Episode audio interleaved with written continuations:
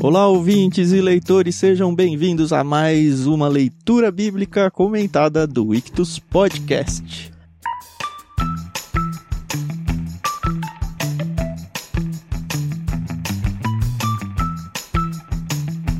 Eu sou o Thiago André Monteiro, arroba Vulgutan, e eu estou aqui com a Carol Simão e com o Thiago Moreira para a gente conversar sobre o capítulo 7 do livro de Gênesis. Tudo bem com vocês? Tudo bem, graças a Deus. Oi, pessoal, aqui é a Carol Simão. E vamos lá, né? Esse é um capítulo aí bem interessante. Tenho aí algumas questões a avaliar. Tudo bem, pastor? Tudo bem, graças a Deus. Muito bom estar com vocês novamente. Então a gente vai entrar agora nesse capítulo 7, nessa história bem conhecida das escrituras, né, do dilúvio, e entender um pouquinho o que o Senhor revelou pra gente nesse capítulo.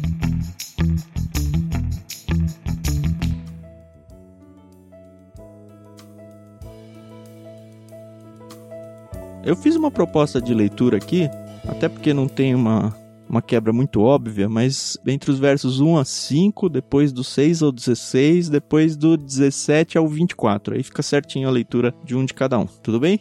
Eu Ótimo. vou começar então dos versos 1 a 5. Antes de começar, né, a gente tem que dar os devidos créditos, né, agradecer o pessoal da Mundo Cristão que deu os direitos pra gente usar aqui a NVT dentro desse projeto. E de novo, a gente sempre gosta de lembrar que é bem interessante que você tenha várias versões, várias traduções da Bíblia, porque elas costumam variar e eu acho que dá pra dizer que tem uma melhor que a outra, uma pior que a outra. Óbvio que cada um tem suas preferências, mas são só estilos diferentes de escolhas de tradução, né? Algumas tendem a ir um pouco mais para literalismo do texto grego hebraico lá, outras tentam abraçar uma fluência um pouco melhor. Em todas elas tem perdas. Nenhuma tem ganho em relação ao original, né? Mas dado que ninguém aqui lê fluentemente em grego e hebraico, a gente está refém do português aí do tradutor. Dito isso, então, gratidão nossa aí pelo Mundo Cristão emprestar essa edição pra gente. E vamos lá, versos 1 a 5. O Senhor disse a Noé: Entre na arca com toda a sua família, pois vejo que de todas as pessoas na terra apenas você é justo. Leve com você sete casais, macho e fêmea, de cada espécie de animal puro, e um casal macho e fêmea, de cada espécie de animal impuro. Leve também sete casais de cada espécie de ave. Cada casal deve ter um macho e uma fêmea para garantir que todas as espécies sobreviverão na terra depois do dilúvio. Daqui a sete dias farei chover sobre a terra. Choverá por quarenta dias e quarenta noites até que eu tenha eliminado da terra todos os seres vivos que criei. Noé fez tudo exatamente como o Senhor havia lhe ordenado. Ó, eu me incomodei já no verso 1 com esse único justo aí, de novo. Apenas você é justo. E fui, obviamente, olhar lá dentro das minhas limitações aqui o que, que diz o original. E o verso é exatamente igual ao 6.9, que a gente já discutiu isso. Uhum. Por outro lado, eu me lembro quando Deus vai conversar lá com Abraão e contar que Sodoma e Gomorra, né? A gente vai chegar a isso lá mais pra frente, que Sodoma e Gomorra vão ser destruídas. Aí tem aquela barganha, né? Aquela negociação de, muito engraçada até de Abraão com Deus falando: "Ah, mas e se tiver?" Deus fala: "Não, se tiver 50 justos lá, eu não vou eliminar." Aí Abraão começa, tá, mas se faltar 5, e se tiver só 45, se tiver 40, se tiver 30, vai ser bem legal quando a gente chegar lá. Mas aí o fato que, que me faz pensar, apesar de no texto não estar explícito que ele era o único, me faz pensar que talvez seja mesmo. Por quê? Por que Deus não salvaria outro que também fosse justo e salvou Noé, entendeu? Não sei o que vocês pensam disso. É, eu fui dar uma olhada também, porque realmente me chamou a atenção novamente a expressão, como é traduzida aqui na NVT, né? O único justo. E a NVI também traz essa ideia, né? É, então, eu vi que a NVI coloca isso também. Uhum, a NVI também traz essa ideia, apesar das versões um pouco mais antigas, vamos colocar assim, a revista atualizada e a corrigida, trazem a ideia de você ter sido justo diante de mim no meio desta geração. Uhum. É, mais ou menos assim como a corrigida, a atualizada e até a nova atualizada trazem aí. E olhando o texto original, pelo que eu entendi, aqui nós temos uma tradução que tenta trazer a ideia que o texto está nos mostrando. Apesar da palavra único não estar de fato no hebraico, o texto ele traz um contraste entre Noé e a geração. Isso Uhum. existe. Ah, claro. Então, Noé é justo, no meio de uma geração ímpia. A palavra único literalmente não existe, mas eu acho que de fato a tradução tenta expressar algo que é bem provável, uhum. de que uhum. Deus está salvando a única pessoa que está considerando ele naquele momento. O que, assim, me causa estranheza é porque aqui fala que Noé era o único, né? Justo. Mas os filhos dele vão entrar na arca, né? Então essa justiça ela era transmitida para os filhos. Essa justiça do Noé, ela era transmitida para os seus filhos como uma herança. Não sei se seria essa a palavra, porque fala que o único, né? Então, não sei. É, eu fiquei bem incomodado com isso.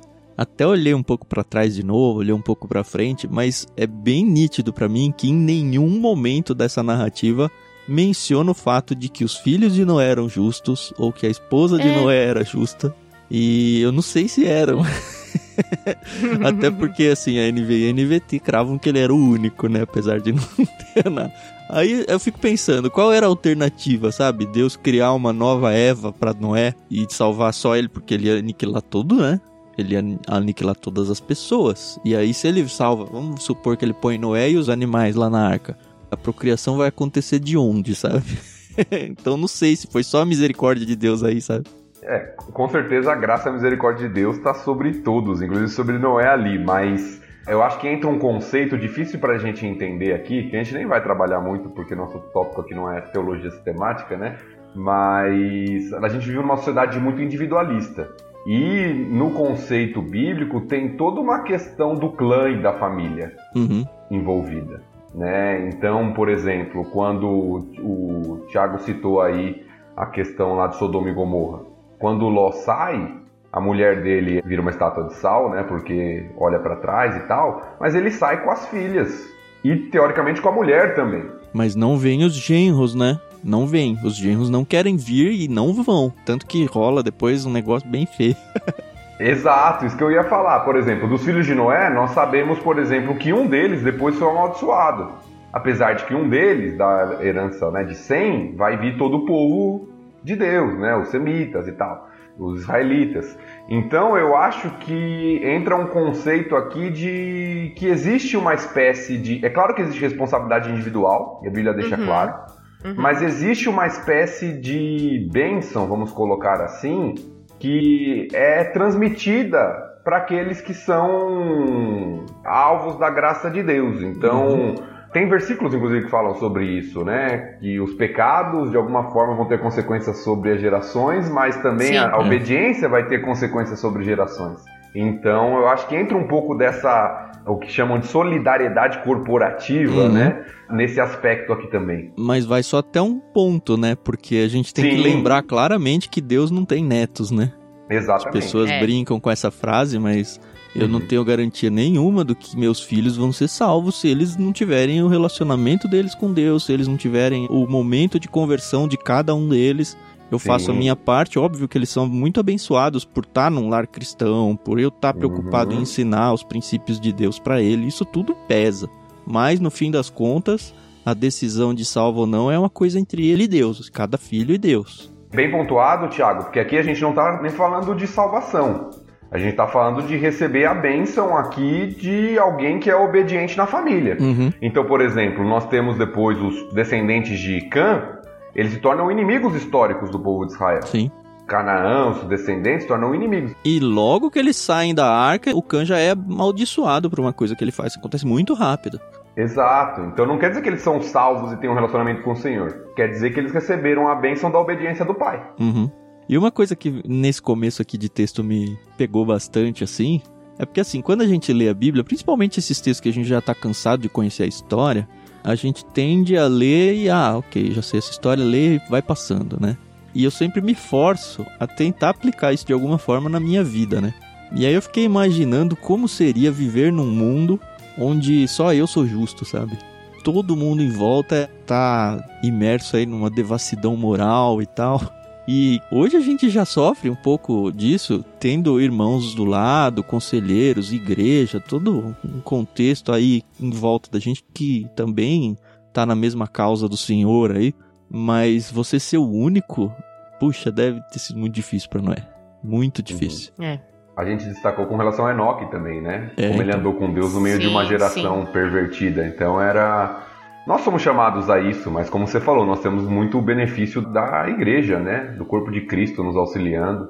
Uhum. Mas de fato é um grande desafio. né? É, como, um, sei lá, um missionário ir pra uma terra aí no Oriente onde Deus é praticamente caçado, né? Os cristãos são caçados. Uhum. É mais ou menos, acho que por aí. Ou como Uhum. foi o caso de Ló, né? Que a gente vai ver lá um pouco à frente também. Deve ter sido bem difícil com a cidade tentando estuprar os seus convidados. Nossa, meu Deus do céu. Não consigo imaginar o que é viver esse contexto de sociedade e não ficar só preso ah, beleza, essa é uma história que tá muito longe de mim.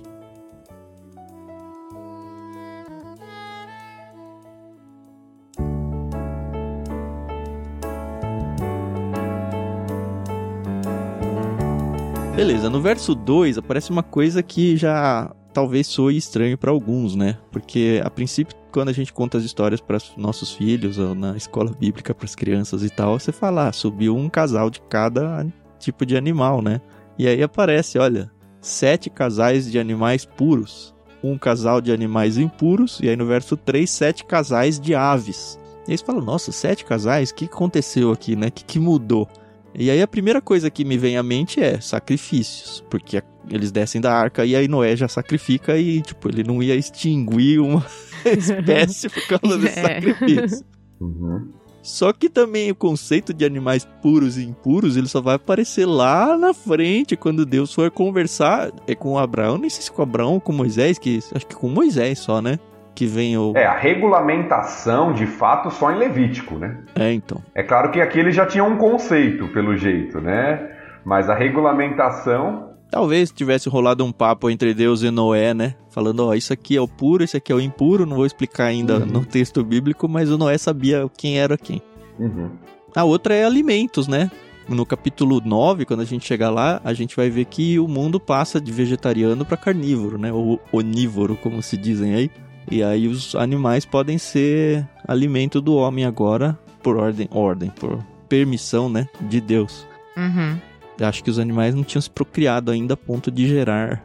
Não sei se foi usado para alimento ou só para sacrifício, mas pelo menos temos dois motivos aí para que tenha mais de um casal de animais puros e mais de um casal de aves. Uhum. É, lá em 8:20, capítulo 8, versículo 20, destaca justamente isso que o Tiago falou, né? ó? Em seguida, Noé construiu um altar ao Senhor e ali ofereceu como holocaustos alguns animais e aves puros. Uhum. Então o texto já dá esse destaque, né? Já mostra pelo menos uma dessas duas razões aí que o Tiago apresentou pra gente, que os animais que eram oferecidos ao Senhor como sacrifício, naquela época, eram algum tipo de animais, nem todos poderiam. tá? E a questão da alimentação que o Tiago falou também, se você não está acostumado, nunca leu isso, o povo, até hoje, né, aqueles que seguem mesmo, o povo judeu, eles têm restrições do que pode e o que não se pode comer, né, do que é puro, como eles chamam, o santo, e o que não é. Então tinha uma série de leis Tipo, carne de porco eles não comem de jeito nenhum, né? de jeito nenhum. Não misturam, por exemplo, carne com derivado do leite, leite. é. Então tem uma série de regras alimentícias. Nossa, isso foi muito legal na nossa viagem, né? Você lembra que tinha uma lixeira pra um tipo de alimento? A gente tava tipo, numa praça de alimentação lá. E aí tinha lixeira pra você jogar restos de hambúrguer ou alguma coisa que tivesse carne. E aí alguém levou uma bronca porque jogou um papel de sorvete. E sorvete é derivado de leite. E aí podia misturar na lata de lixo. Você lembrava desse detalhe? Não? Sim, no McDonald's deles não tem cheeseburger. gente. Não tem cheeseburger! É o Não, McDonald's kosher, né? Tá na fachada, né? Dizendo, ó, esse aqui é kosher. eu não- É, é outra realidade. É muito legal ir pra Israel pra ver esse tipo de cultura, cara. Muito legal.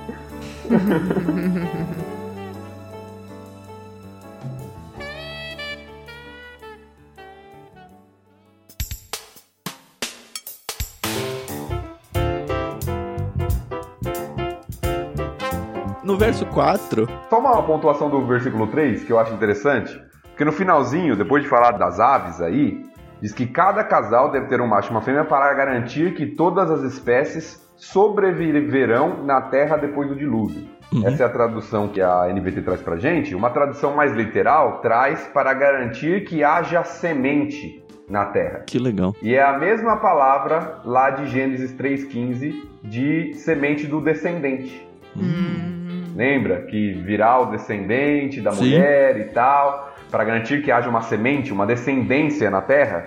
Aqui uhum. essa imagem é evocada de novo, né? Deus preservou para garantir que houvesse uma semente, uma descendência, continuidade na Terra. Então isso é uhum. interessante porque vai voltando àquela promessa inicial, né? Vai quem está lendo, né? O leitor original que conhecia a língua é como se fosse um indício, né? Opa, uhum. Deus não esqueceu da promessa que Ele fez, né? Uhum. Voltando para lá. Uhum. É legal porque assim são questões e brilhos literários assim que, puxa, é uma pena que a gente acaba perdendo isso, mas um pouquinho pelo menos a gente consegue recuperar. Mas você percebe que o texto, como literatura mesmo, ele é muito rico, né? Muito rico. Uhum. Sim. Em relação ao versículo 4, eu achei interessante porque fala, né, que vai chover por 40 dias e 40 noites, até que eu, Deus, né, tenha eliminado da terra todos os seres vivos que criei. Ele já conta o prazo da chuva, né, antes, né? Legal. Isso, eu acho isso interessante. E assim, eu fui dar uma pesquisada, nem sei se vale muito a pena, mas existem alguns filmes mais antigos tem um específico que agora eu me esqueci o nome, mas que ele fala sobre a história de Noé. Na verdade, ele conta um panorama do Antigo Testamento e fala que a arca ela foi o primeiro barco a ser criado, né, tal. E aí a gente já vê como a imaginação do homem ela pode ser totalmente deturpada. Existiram piratas nessa época ah, eu e que tentaram tentaram entrar na arca e tal. Então assim, você nem precisa ir muito longe, né? Você vai aqui na Bíblia e já tem aqui a história original, por assim dizer. Mas achei interessante porque eu não sei se essa questão do barco é realmente real ou não, e eu sei que também não vale muito a pena a gente ficar discutindo sobre esse tipo de coisa, mas é interessante ver a imaginação dos homens, né? E que a gente às vezes assiste uma coisa e, ok, isso aí é real, aconteceu mesmo, e pintaram até Noé como um vilão. Né, que tentaram entrar no barco, ele tinha que derrubar as pessoas, enfim, só, só foi um comentário aí. Não, mas é interessante porque essa cultura popular aí, ela infelizmente pode fazer com que cristãos desavisados aí, ou pelo menos que não leem a Bíblia, o que não é tão incomum assim, né? Infelizmente. É. Eles tenham uma noção de realidade, assim, da história totalmente deturpada, né? Uhum. Fato. Os destaques que eu faço aqui no 4 é isso que eu já falei, né? É legal que Deus já dá o spoiler de quanto tempo vai durar a chuva, né? E de fato é o que acontece, né?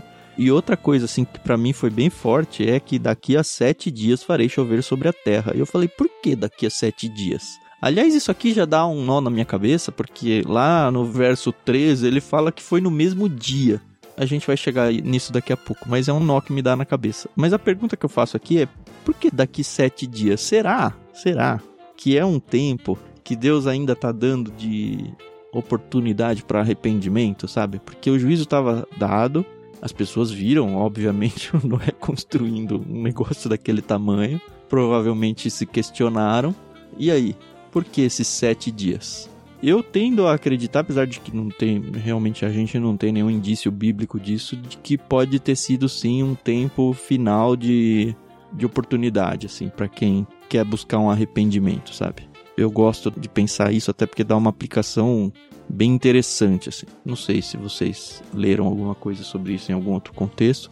Eu achei um outro lugar, foi um comentário do Champlin, tá? Ele diz assim: Algumas tradições judaicas fazem esses sete dias serem um período de lamentações de Matusalém, o qual, ao que se presume, morreu no começo daquele período. A gente não tem, fica bem claro isso, nenhum indício na Bíblia de que isso aconteceu, que esse período foi. Mas, assim, tradições judaicas elas não são inerrantes, óbvio, mas elas são mais fortes, pelo menos penso eu, do que o meu achismo aqui hoje, né? Uhum. mas, enfim, talvez seja isso. A Bíblia se cala, talvez seja oportunidade, talvez seja os dois, não sei. É difícil a gente falar, né, quando o texto não especifica muito, a gente está imaginando o que pode ter acontecido. O que a gente tem de informação, por exemplo, no Novo Testamento, é que Noé é chamado de pregador da justiça, uhum. em 2 Pedro. Então, é provável, apesar de não ter muito indício, assim como Enoque é chamado né, de, de um profeta, né, um proclamador, de que Noé, de fato, proclamou o Senhor ali, não apenas com a sua atitude, seu testemunho, talvez com as suas palavras também ali. Não sei se nesses sete dias, especificamente, ou durante um período maior de tempo, mas o fato é que Noé havia proclamado o Senhor ali naquela geração. Uhum. O que me chamou a atenção no versículo 4 foi a frase final: Até que eu tenha eliminado da terra todos os seres vivos que criei. Porque isso também me volta novamente para os relatos dos primeiros capítulos de Gênesis da criação. Uhum. Né, e da soberania de Deus sobre aquilo que ele cria. Né? Então o Senhor está falando assim: Eu vou eliminar da terra os seres vivos que eu criei. E a gente não tocou no ponto de que a justiça de Deus para com os animais, sabe? Por que, que os animais têm a ver com a devassidão do homem? Por que, que eles têm que morrer? E assim, é simplesmente pela soberania de Deus. Deus faz e Deus dá a Sim. vida e Deus tira a vida, como Jó falou quando ele perdeu seus Uhum. filhos e tal. E ok, é, ele é Deus, ele pode, e a gente não é ninguém pra questionar, é basicamente isso. É, e eu acho que um outro ponto que entra aqui, Tiagão, é a questão do homem como representante de Deus, como a gente viu lá em Gênesis, nessa terra, e como o pecado do homem afeta toda a criação. Uhum. Afetou a terra lá, A terra ficou quando ele amaldiçoada. peca, né? exato, e afeta os animais. Uhum. E lá em Apocalipse a gente vai ver a terra clamando: Cristo, volta logo, sabe? A gente tá sofrendo aqui. e a gente percebe que animais sofrem, a terra sofre tudo por causa do pecado da humanidade. É, o, o sangue de Abel clamava da terra ao Senhor, né? É, Quando a gente exato. viu lá em Gênesis 4. Então, toda a criação sofre os efeitos. Uhum. E Deus aqui, como criador, ele tem direito. Ele criou e ele viu que sua criação está se pervertendo a um nível, né, que ele fala: "Eu vou eliminar da terra todos os seres vivos que criei", Uhum. né? Só que usa da sua graça para preservar, usar a sua misericórdia sobre nós, sobre uma família. Né? Uhum. E aí ele encerra esse trechinho aqui com um versículo pequeno que diz tudo, né? Noé fez tudo exatamente como o Senhor lhe havia ordenado. E eu falei, ah, isso aqui eu já vi em algum lugar. Eu voltei um pouco e tá lá, verso 6, 22. Abre se você tá com a sua Bíblia aberta ainda, mas acho que vale até a leitura aqui. Tá praticamente na mesma página, né? Noé fez tudo exatamente como Deus lhe havia ordenado. De novo, igualzinho, pelo menos na tradução. Aí eu falei, cara, será que é um versículo igual? Daqueles que fala eu já vi quiz, assim, brincadeira de escola bíblica. Ah, dois versículos iguais na Bíblia. Será que esse pode ser considerado? Aí eu fui, óbvio, pra ver se no hebraico é igualzinho. E não é, hein? Não é. e no 6 ele usa Elohim pra Deus. E no 7 ele usa Yahvé pra Deus. Eu não sei se isso quer dizer Hum. alguma coisa, não. Mas fora isso, ele é igualzinho. Um é traduzido como Deus e o outro como Senhor, né? Uhum. São as palavras realmente. Interessante. Deus geralmente é Elohim, geralmente traduz como Deus e Yahvé como Senhor. Uhum. A gente tá falando do Yahvé aqui, tá?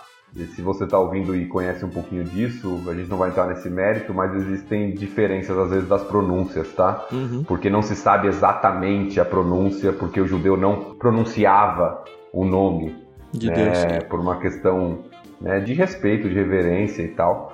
Tem duas coisas que fazem isso, né? O hebraico escrito não tem vogais, é só consoante. Uhum. Então, tipo, casa seria CS, igual caso, igual casei, igual. Assim, é um negócio que você fala, nossa, como é que funciona um negócio desse? Mas funciona. Então, assim, eles tinham lá as consoantes de Yahvé, e como era um nome tão santo que as pessoas não verbalizavam ele, não tem indícios culturais, indícios orais aí ao longo da história dizendo que é assim que fala. Tanto que judeus hoje em português eles não falam Deus, né? Não sei se você já teve contato, eles falam Dus. Eles não Uhum. escrevem Deus com D-E-U-S, eles põem D apóstrofo U-S Apóstrofo S. em É. respeito ao nome de Deus. É um negócio bem legal que eu, eu gosto. E quando aparece, eles leem Senhor, Hum. que era a leitura de Adonai, né, que eles faziam. Então, quando você ouve, por exemplo, Jeová, Javé, Yahvé, Jeová, são todas tentativas de chegar a um nome, é tudo a mesma coisa, tudo o mesmo nome que está se referindo, tá? Uhum. Só para você que está Uhum. nos ouvindo entender aí. E esse versículo 5 que o Tiago falou, ele é uma espécie de refrão desses capítulos aqui, né? É uma espécie de refrão, porque, eu vou dar um spoilerzinho aqui, ele volta no versículo 9 e no versículo 16. Eu marquei aqui na minha Bíblia. Né? Versículo 9, como Deus tinha ordenado a Noé. Versículo 16, como Deus tinha ordenado a Noé. O texto vai enfatizando pra gente. Noé era alguém extremamente obediente, que fez exatamente o que o Senhor tinha mandado ele fazer, né? tinha ordenado que ele fizesse. E o texto quer gritar isso pra gente. Né? É uma das formas de um, uma cultura em que você não tinha o texto em mãos, que as pessoas muito mais ouviam do que liam, Uhum. de demonstrar ênfase. né? o autor está aqui, ó, Moisés está gritando pra gente. Qual é a ênfase? Noé foi bem sucedido porque ele era obediente. E você também pode ser.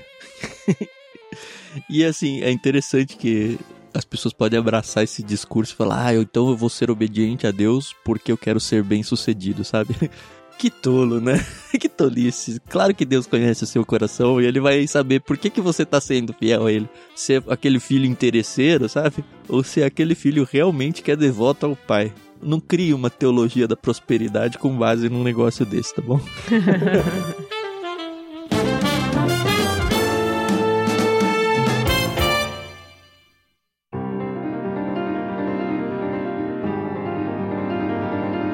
Mas beleza, agora alguém lê aí do 6 até o 16. Eu leio então.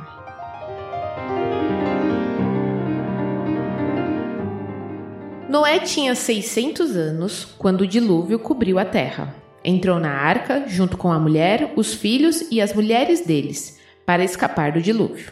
Entraram com eles animais de todas as espécies, os puros e os impuros, as aves e todos os animais que rastejam pelo chão. Entraram na arca em pares, macho e fêmea, como Deus tinha ordenado a Noé.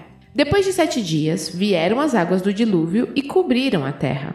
Quando Noé tinha 600 anos, no 17 dia do segundo mês, todas as fontes subterrâneas de água jorraram da terra e a chuva caiu do céu em grandes temporais. E continuou sem parar por 40 dias e 40 noites. Naquele mesmo dia, Noé tinha entrado na arca com a esposa, os filhos Sem, Cã e Jafé e as mulheres deles. Entraram com eles na arca casais de todas as espécies de animais, animais domésticos e selvagens, grandes e pequenos, e aves de toda a espécie. Entraram de dois em dois na arca, representando todos os seres vivos que respiram. Um macho e uma fêmea de cada espécie entraram, como Deus tinha ordenado a Noé. Então o Senhor fechou a porta.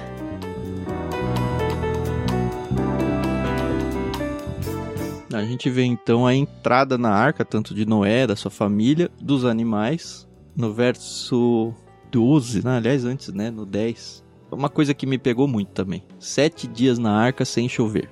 É isso, né? Que vocês interpretaram. Uhum. Eles entraram e ficou sete dias sem chover. E aí, sempre com aquela minha ideia de trazer isso para como seria na minha vida isso. Imaginem-se uma semana preso dentro da arca.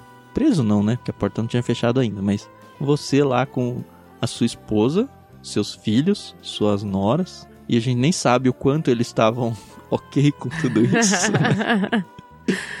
e aí você fica lá uma semana e, e aí? E nada acontece e nada acontece. E eu não sei se Deus falou, Deus falou para ele que ia chover por 40 dias e 40 noites. Aliás, ele falou, né, daqui a sete dias farei chover sobre a terra. Então talvez eu ganhe Isso. um pouco mais de paz nisso.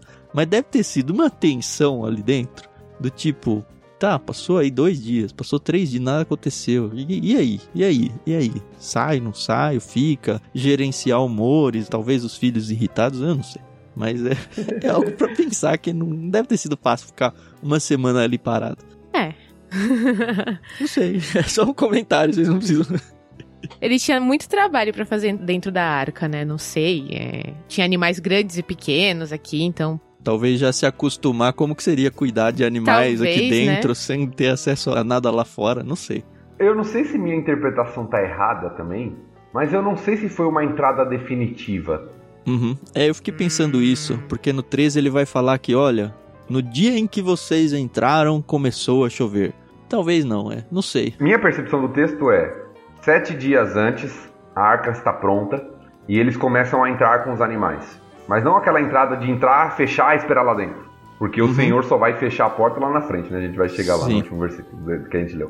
Parece que ele entra, vai colocando os animais, talvez vai pegando o alimento, entra, sai, vai arrumando as coisas. Para uhum. mim, a minha leitura é que foi algo muito mais dinâmico. Ele tá arrumando sentido. as malas durante uma semana, é isso. É. Pondo as coisas no carro. É. pra quem é pai sabe o que é pôr as coisas no carro antes de viagem, vai entender bem isso, né? E era um carro meio grande, né? Pois é. Eu acho que tende a ser isso, porque, olha, eu sempre me incomodei com esse negócio, mas eles entraram sete dias antes ou eles entraram no dia? Porque o texto diz as duas coisas e em todos os comentários, todos, com T maiúsculo, assim, em todos os comentários que eu já procurei na minha vida inteira, nenhum dá atenção a isso. É uma desgraça. Parece que eles fogem do assunto, falando, isso aí é um vespeiro que eu não tô a fim de mexer, não. Mas enfim, talvez nem seja um vespeiro, seja só uma bobagem da minha cabeça. Aí no verso 12 a gente vê que choveu de cima e de baixo, né? é. 11 e 12, né? 11 e 12. No 17 dia do segundo mês, é legal que ele pontua, né? Uma coisa como um fato histórico mesmo, assim, ó. Exato. Tal dia, tal mês. Faltou ele dar o ano. Aliás, deu, né? Quando tinha 600 anos. Ele deu o ano, deu o mês, deu o dia.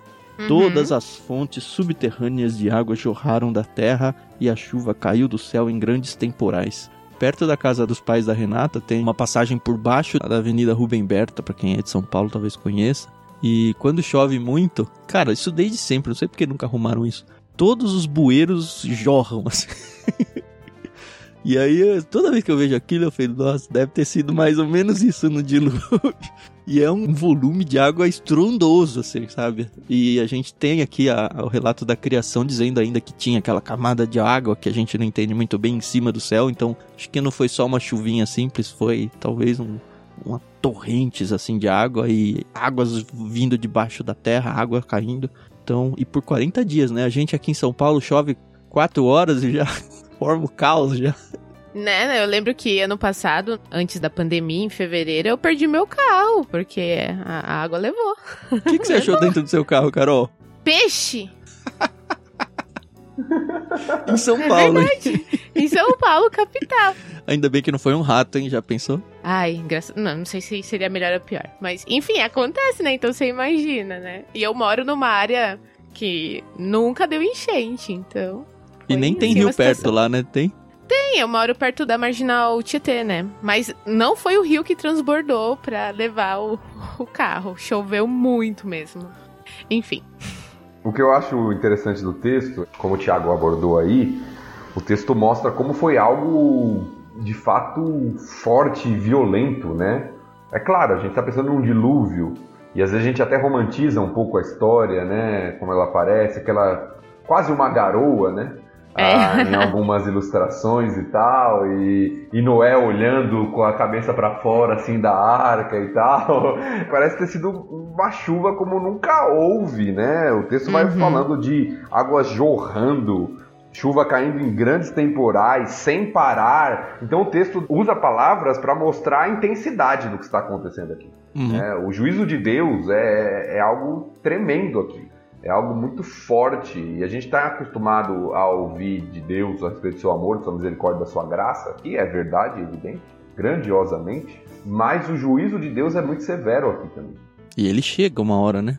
Sim, a ira de Deus sendo demonstrada aqui de forma. Eu imagino que as pessoas, por mais que estivessem seguras dentro da arca, porque Deus já havia prometido livrá-los, diante de um temporal daquele, estavam apavoradas de alguma forma lá dentro. É, né? eu acredito que Porque sim. é algo extremamente intenso que o texto nos narra aqui, né? Uhum. E por 40 dias e 40 noites naquela intensidade, né? Nossa, pois já é. pensou? Eu acho que o mais triste nessa situação toda é você saber que tem pessoas que você conhecia, né, e amava como parentes, que estão ali do lado de fora, né? Ficaram do lado de fora, não puderam se salvar, né? Apesar de terem ouvido. E eu fico pensando, por exemplo, eu estou dentro de uma arca e minha mãe está do lado de fora, sabe? Eu acredito que isso também tenha sido, esse uhum. misto de emoções tenha sido muito complicado, né? E provavelmente ali nos muros da arca, do lado de fora, talvez gritando quando viu que a coisa realmente pegou fogo. Pegou fogo não, né? Pegou água, né? e aplicando a nós hoje, entra a questão da urgência da proclamação do evangelho, porque uhum. de fato isso vai acontecer novamente, não em águas, né? Uhum. Mas o juízo de Deus virá novamente e agora é o tempo das pessoas ouvirem e se arrependerem. É, a gente está naqueles é. sete dias aí, se é que eles foram de, de oportunidade para arrependimento. A gente vê aí no verso 16, então o Senhor fechou a porta, né? É, uhum. Isso para mim é muito forte, porque primeiro assim, Noé nem ninguém da sua família eles tinham chance nenhuma de ficar com dó de alguém, abrir a porta para recolher alguém. Segundo, que o juízo não era de Noé.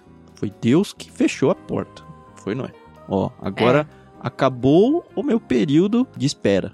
De, uhum. graça, de oportunidade, chegou o período de juízo. E agora não adianta mais ter arrependimento. Você tá do lado de fora da arca, você vai sofrer o juízo. Já era. E aí entra nessa urgência que o Tiago falou, assim, sabe? E é muito tenso isso, porque o juízo de Deus vai vir de novo. Vai vir. Isso está muito claro na Bíblia, muito claro. A gente, se Deus permitir, vai ver isso ao longo de todas as escrituras, muito mais lá pro final. Mas o juízo de Deus ele tá declarado, ele vem e ele vai julgar a humanidade de novo. E você pode estar fora da arca ou dentro da arca. Uhum. Pode ser amanhã, não sei. Pode ser uhum. amanhã que começa a coisa. Então, assim, não é algo pra gente ficar, ah, não, eu vou dar atenção. Eu já ouvi, infelizmente, pessoas falando isso. Não, quando eu for idoso, quando eu for velho, eu me reconcilio com Deus. Aí eu me entrego a minha vida. Como se fosse um negócio bobo, assim, leviano, sabe? Primeiro uhum. que você não sabe quando você vai morrer, né? Tem textos belíssimos no Novo Testamento falando sobre isso. Segundo, que pode ser que a nossa morte não chegue assim da forma natural que a gente está acostumado a ver. Ela pode chegar porque começou o juízo, enfim. E uma coisa que a gente acaba esquecendo, que a gente se encanta com as histórias bíblicas e com os personagens, mas que Deus é o grande protagonista das escrituras. Né? Uhum. A gente fala da arca de Noé e tal. A arca é de Deus. Né? Noé está é. fazendo tudo conforme Deus ordenou. O dilúvio é de Deus, o Senhor que fecha a porta, o Senhor que dá a chuva, o Senhor que para no momento certo. Deus é o protagonista da história, não é Noé. Noé é uhum. é aquele que achou graça diante de Deus. E às vezes a gente esquece disso, né? A gente foca muito nos personagens e esquece que é Deus que está agindo por meio dos personagens. Né?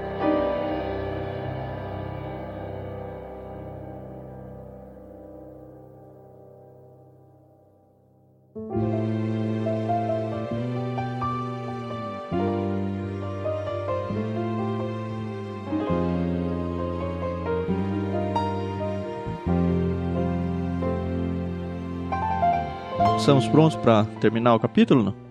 Vamos lá. Sim. 17 a 24, é isso? Isso. Vou fazer a leitura então.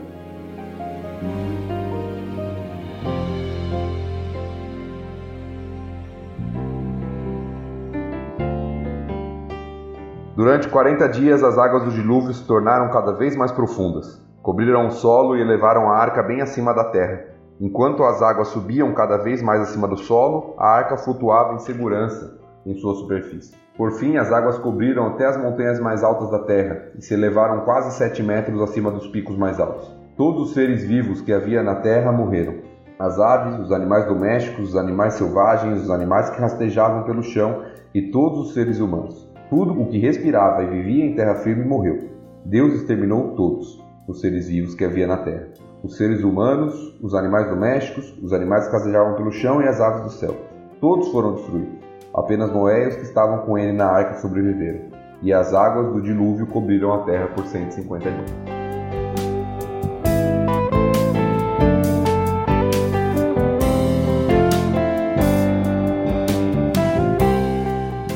É, um eco dessa questão literária já aparece no verso 17, né? A gente leu aqui como as águas do dilúvio se tornaram cada vez mais profundas, mas se a gente for para o texto literal, ele diz que as águas se multiplicaram usando exatamente o mesmo termo que foi usado lá para os animais e para os seres humanos no capítulo 1 ainda, né? Versos 22 e no verso 28.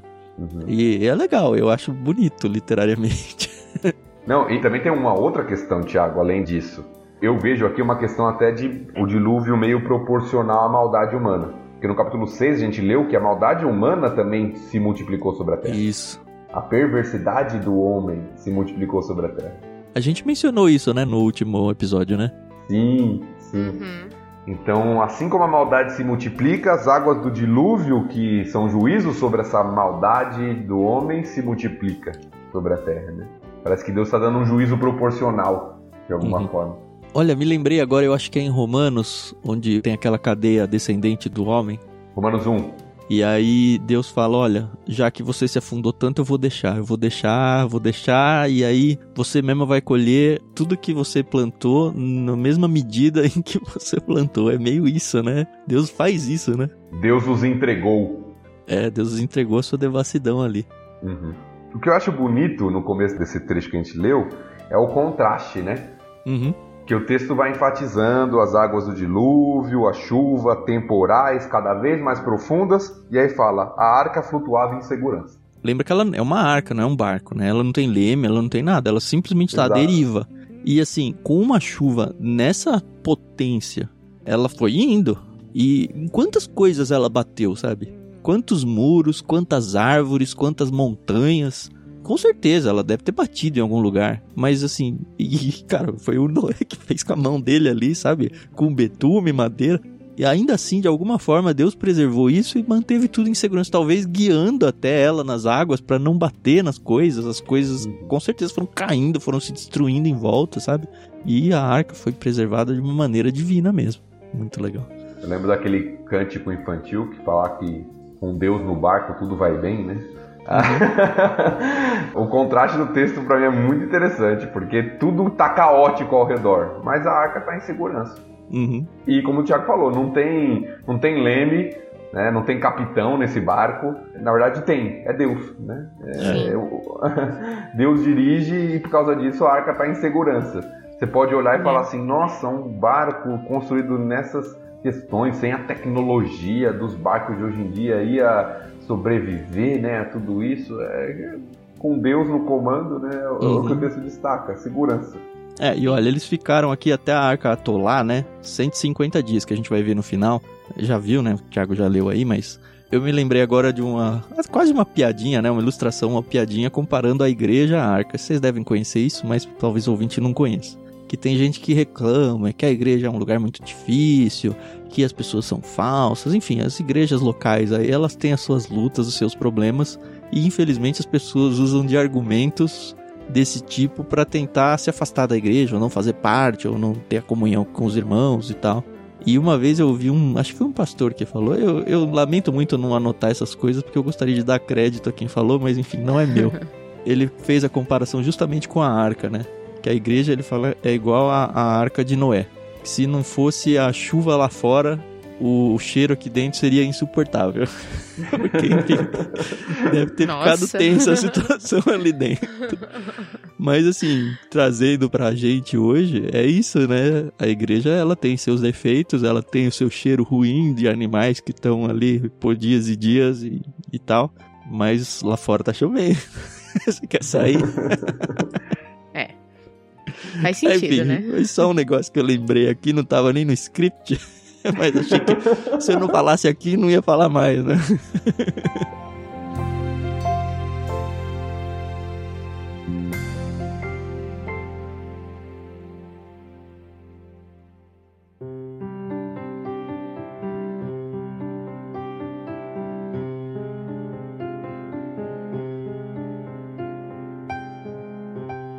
A gente entra no verso 19, que dá um indício, acho que talvez mais forte de que o dilúvio foi global, né? O 19 e o 20, até as montanhas mais altas da Terra. Uhum. Eu fui olhar essa palavra terra aqui. Ela é exatamente a mesma palavra, com a mesma declinação e tudo, que é lá de Gênesis 1.1. No princípio, Deus criou os céus e a terra. E completa mais ainda no 20, né? Que fala que e se elevaram quase 7 metros acima dos picos mais altos. Quase 7 metros aqui no texto original é 15 côvados, que daria 6,75, né? Se for considerar uhum. certinho como 45 centímetros cada côvado. Mas enfim, os picos mais altos da Terra foram cobertos. Então, eu acho muito difícil defender um argumento de que tenha sido um dilúvio local. Eu acredito realmente que foi um dilúvio global. Na Bíblia arqueológica, eu já mencionei ela em algum episódio aí falando sobre isso. Sim eu acho que eu vou até ler um trechinho de um comentário aqui que ela conta sobre o dilúvio sendo narrado em outros textos antigos de outras religiões e tal. As tradições dos povos antigos em todas as partes do mundo têm em comum a inclusão de histórias do dilúvio, mas a discussão se concentra nos relatos mesopotâmios, já que são culturalmente mais próximos do material bíblico que qualquer outras narrativas não bíblicas.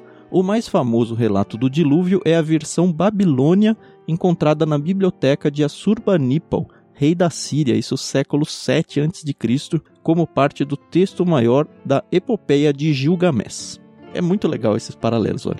Nesse épico, Gilgamesh procura um homem chamado Utnapishtim, o equivalente do Noé bíblico, cuja história é então recontada. Enlil, uma das entidades mais elevadas, fica aborrecido com a cacofonia dos ruídos que lhe chegam da parte dos seres humanos e decide inundar a terra e destruir a todos, numa inundação catastrófica, em que o deus das águas revela a intenção de Enlil ao mortal Utnapishtim, levando-o a construir um enorme barco e enchê-lo com pares de animais.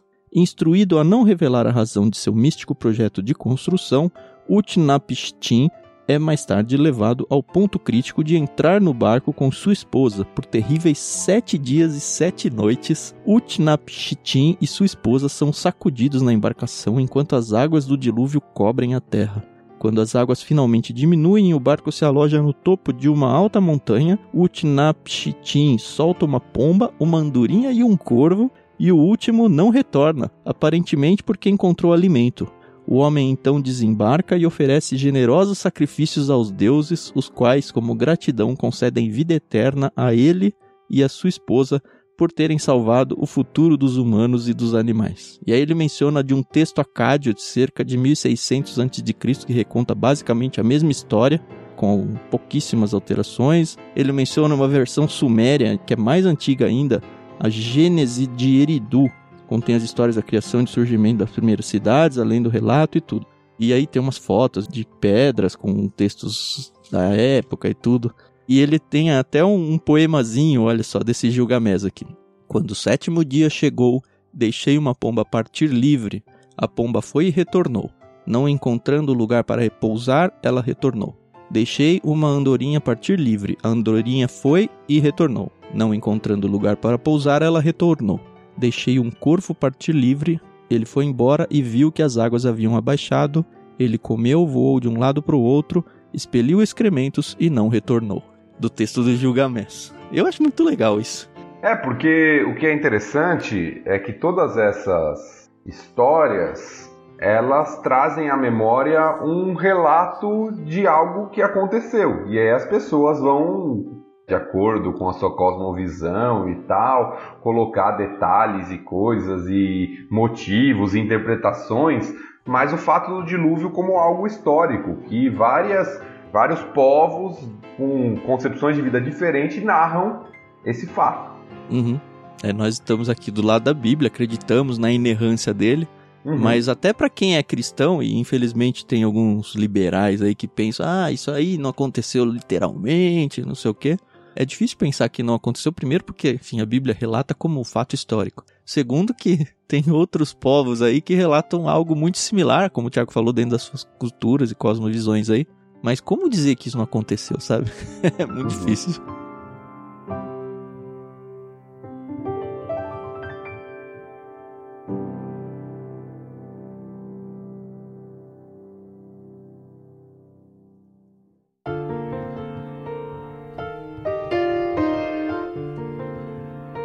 Voltando para o texto aqui, eu acho que aí o texto começa a enfatizar outra questão, né, a partir do versículo 21, uhum. que é a morte de todos os seres vivos. Sim. Você vê como o texto repete isso, né? Versículo 21, todos os seres vivos que havia na terra morreram.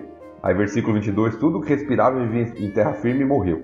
Esse terra firme é terra seca no original, tá? Porque você pode uhum. pensar, ah, os peixes, então você muda um pouquinho a água do seu aquário, o peixe já morre, sabe? Mas Noé não levou os peixes para dentro da arca, né? Os peixes continuaram vivos ali do lado de fora. Deus exterminou todos os seres vivos que havia na terra. Depois todos foram destruídos. Então o texto repete, né?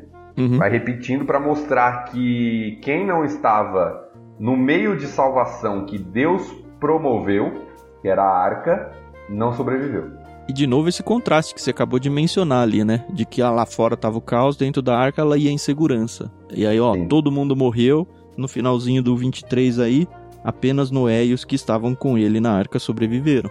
Uhum.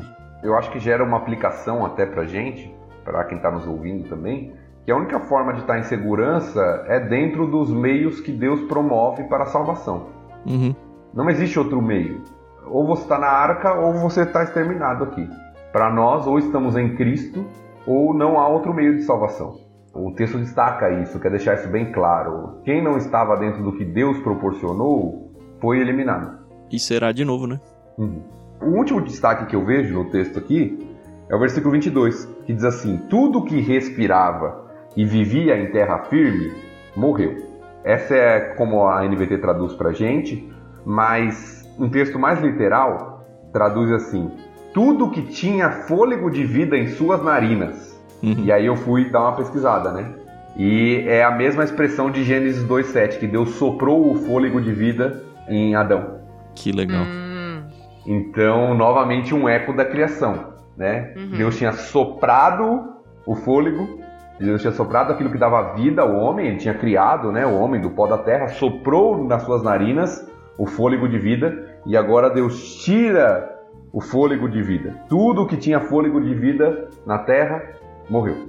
Novamente essa relação do Deus soberano que dá o fôlego de vida, que dá a vida e que tira a vida.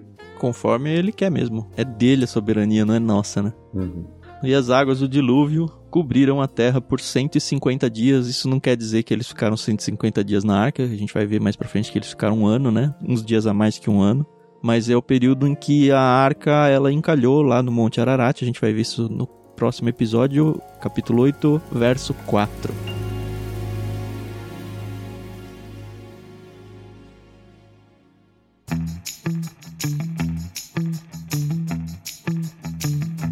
É, foi muito legal. Eu tô gostando muito. Não sei se você ouvinte está curtindo essa experiência.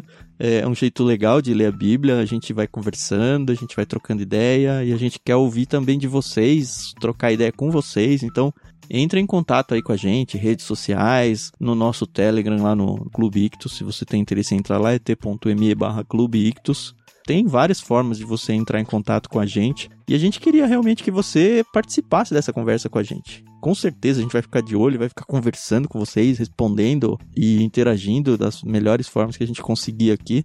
E não só que você converse isso com a gente, mas que você converse isso com as pessoas próximas de você, né? Leva isso para dentro da sua igreja, monta um grupo de estudos, eu sei lá, assim, a gente está dando uma ferramenta que acredito eu tá sendo bem rica e que Deus vai dar sabedoria para cada um de saber como usar isso daí. É isso, não tenho mais nada a dizer hoje. Só agradecer todo mundo que tá ouvindo aí, agradecer mais uma vez o Thiago e a Carol por essa maravilha que a gente tá construindo. Isso aí, pessoal. A gente volta no próximo episódio, aprendendo muito mais e refletindo, né, sobre tudo que a gente tem lido aqui. Obrigada.